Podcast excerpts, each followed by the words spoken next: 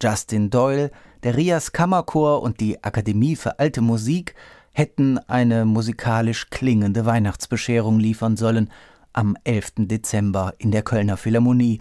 Doch das Corona-Jahr hat, wie so vieles, auch das unmöglich gemacht. Daher an dieser Stelle ein Griff in die Schallplattentruhe, in die Aufnahmegeschichte, die gerade bei Händels Messias so umfangreich und so heterogen ist wie bei nur den wirklich großen Werken der Musikgeschichte. Ein paar Hörvergleiche, ein paar Hörtipps mit Christoph Fratz. Der Messias wurde für Georg Friedrich Händel zu einer Art Gesundungsprojekt. Nach schwerer Krankheit und mühsamem Kuraufenthalt, diversen Rückschlägen und weiterem schien Händel eigentlich schon ein fast verlorener, auf jeden Fall war er ein verzweifelter Mann. Er wirkte seiner inneren Kraft beraubt, die ihn ja ansonsten nie oder fast nie im Stich gelassen hat. Und dann schreibt er diese Musik.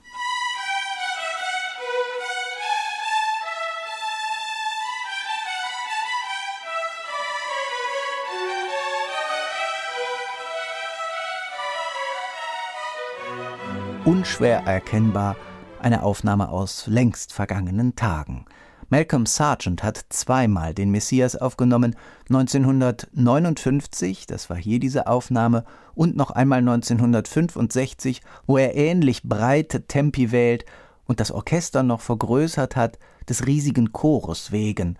Schließlich hätte Händel das ja auch so gewollt, meinte Sargent damals.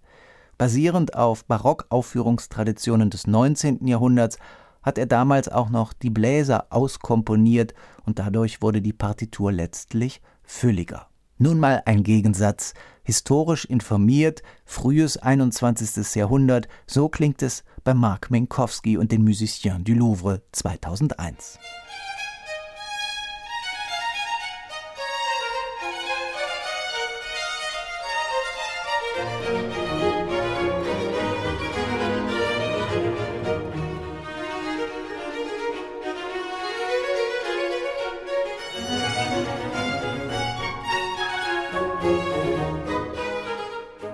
Als Händel am 21. August 1741 von einem Spaziergang zurückkehrt, findet er auf seinem Schreibtisch ein Paket mit einem neuen Textbuch, das Libretto zum Messias. Und Händel hat, wie von Feuereifer befallen, mit der Arbeit begonnen, und er schreibt sein wohl populärstes Werk, und sich selber schreibt er gesund damit. So zumindest liest man es in Stefan Zweigs Sternstunden der Menschheit, und so wie er es beschreibt, war es tatsächlich eine der Sternstunden. In kürzester Zeit ist der Messias fertig und Händel fast wieder bei alten Kräften.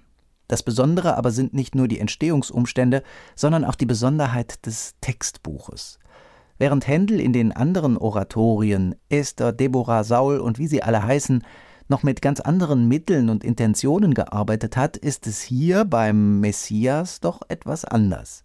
Es ist nicht weniger dramatisch, aber das Ganze ist episch-lyrischer angelegt und die Gegensätze, diese klaren Abgrenzungen, finden sich hier nicht so deutlich. Dennoch gibt es einen dramaturgischen Bogen, eine dramaturgische Linie. Und das wollte auch Justin Doyle herausarbeiten, der dieses Oratorium eben nicht nur als eine Abfolge von schönen Nummern erfasst, sondern eben in seinem stringenten Verlauf. Die Aufnahme ist von 2019 und es singt der Rias Kammerchor und es spielt die Akademie für alte Musik, so wie es auch beim Konzert in der Kölner Philharmonie hätte klingen sollen. Deswegen zumindest ein kleiner Ausschnitt. Und wir hören einen Messias, der nicht als großes Spektakel daherkommt, sondern von ganz flüssigen und pointierten rhythmischen Verläufen lebt. And the glory of the Lord.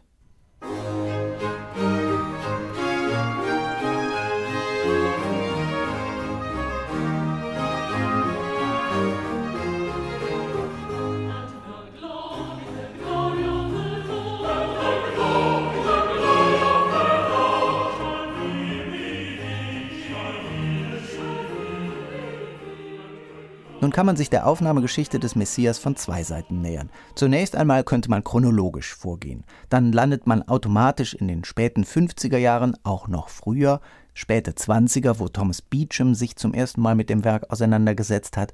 Und von ihm stammt auch 1959 eine weitere Einspielung und da greift Beecham auf eine Bearbeitung zurück, wo alle Arten von Holz- und Blechbläsern und außerdem noch Harfen und Pauken, Triangel, alles kommt hinzu und in den Chören werden ganz große Steigerungen erreicht. Markant ist vor allem John Wickers, der Tenor, hier in der Arie zu hören Every Valley.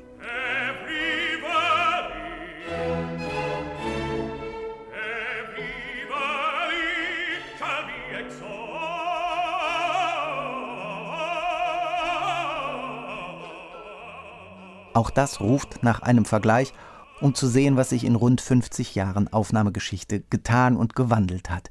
René Jacobs hier 2006, er hat Kobi van Rensburg als Tenor für diese Arie gewonnen und hier klingt diese Musik natürlich völlig anders. Every valley, every valley shall be exalted,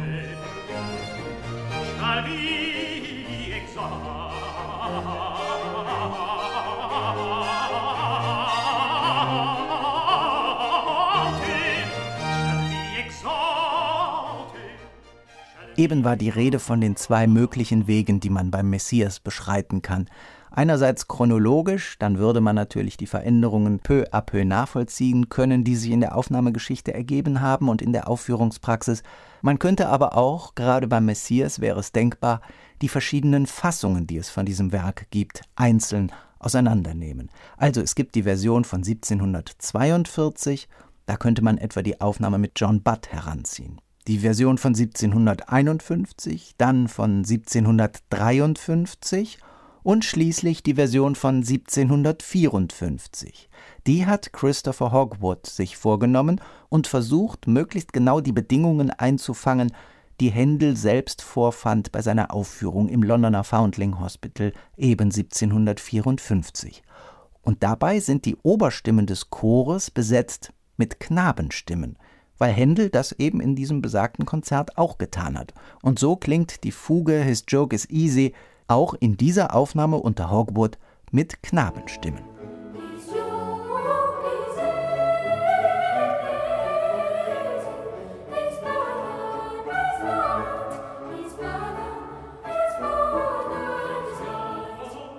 Das war 1980. Es gibt jetzt natürlich eine ganze Reihe von Aufnahmen, wo eben keine Knabenstimmen zu hören sind, sondern den Sopranpart Frauen singen. Hier ein Vergleich, ein völlig anderer Gestus auch in der Herangehensweise, so dass man meint, man hätte zwei verschiedene Stücke vor sich.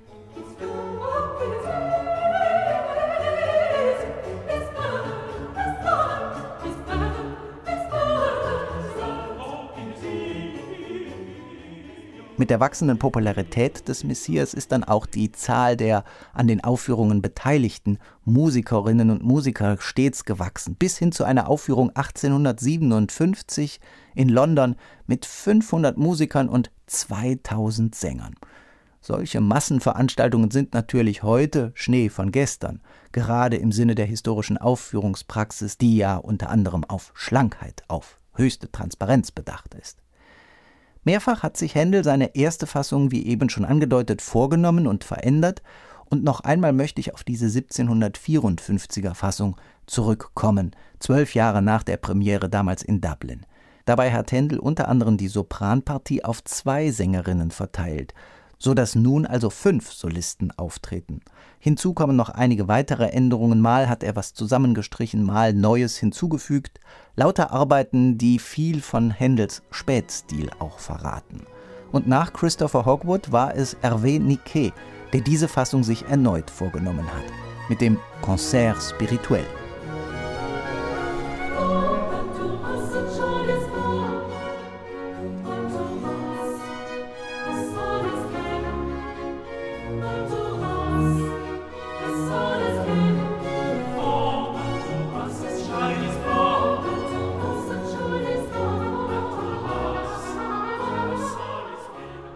Abrechnungen aus dem Jahr 1754 haben belegt, dass Händel dieses Werk mit knapp 40 Instrumentalisten und rund 20 Sängern damals aufgeführt hat. Hervé Niquet, den wir gerade gehört haben, vertraut auf 27 Choristen, die entsprechenden Sätze klingen also licht und transparent, aber auch zugegebenermaßen etwas sanft. Nike möchte den Messias als eine Art sakrale Oper verstanden wissen, aber dann bleibt er doch etwas hinter diesen geschürten Erwartungen zurück, denn dramatische Zuspitzungen findet man nicht sehr viele bei ihm, vielmehr fließt die Musik in ihrer Feinheit dahin. Markige Akzente findet man eher bei Nikolaus Arnoncourt beispielsweise. Man findet aber auch völlig andere Tempi. Hier noch einmal der Abschnitt For Unto Us a Child is Born, diesmal mit dem Concentus Musicus Wien unter Nikolaus Harnoncourt, aufgenommen 2004.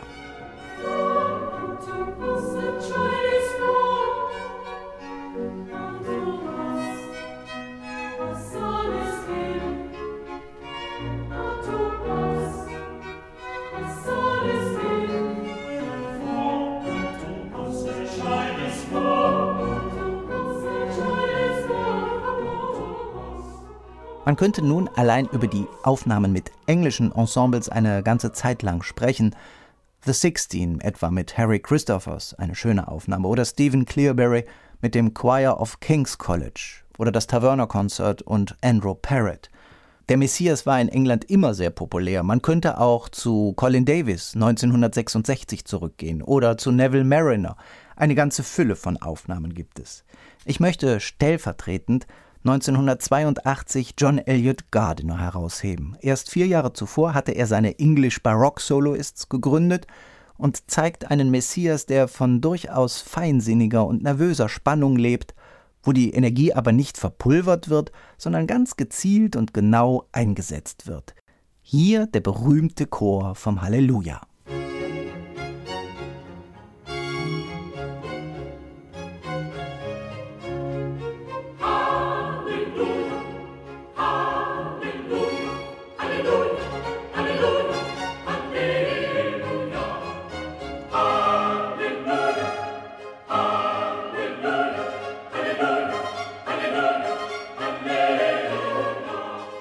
Naja, jetzt haben wir diesen Chor so licht und transparent gehört. Ein kleiner Sonderfall aus der Aufnahmegeschichte sei doch hinterhergeschoben. Ich weiß, es ist unfair, das zu vergleichen, aber hören Sie mal, wie Leonard Bernstein den Halleluja-Chor dirigiert hat mit dem Westminster Choir und New York Philharmonic 1956.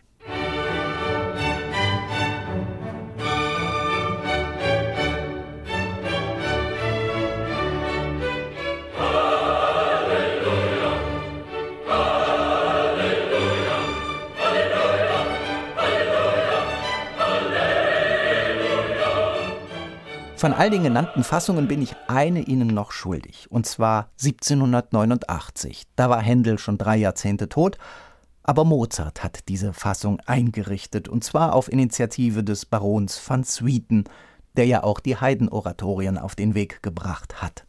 Und Mozart benutzt einen deutschen Text und ein Orchester aus seiner Zeit, also in dem die Blasinstrumente ganz anders zum Einsatz kommen als noch wenige Jahrzehnte zuvor, zu Händels Zeiten. Und diese Fassung ist auch mehrfach eingespielt worden. Es gibt sogar Versionen, wo Englisch gesungen wird, aber die Mozartsche Instrumentierung verwendet wird, etwa unter Andrew Parrott im Jahr 2000. Ich möchte aber auf eine Produktion aus Deutschland eingehen, und zwar stellvertretend 1991 Helmut Rilling mit dem Bach-Kollegium Stuttgart und seiner Gechinger Kantorei. Würdig ist das Lamm, ein Ausschnitt aus dem vorletzten Chor von Händels Messias.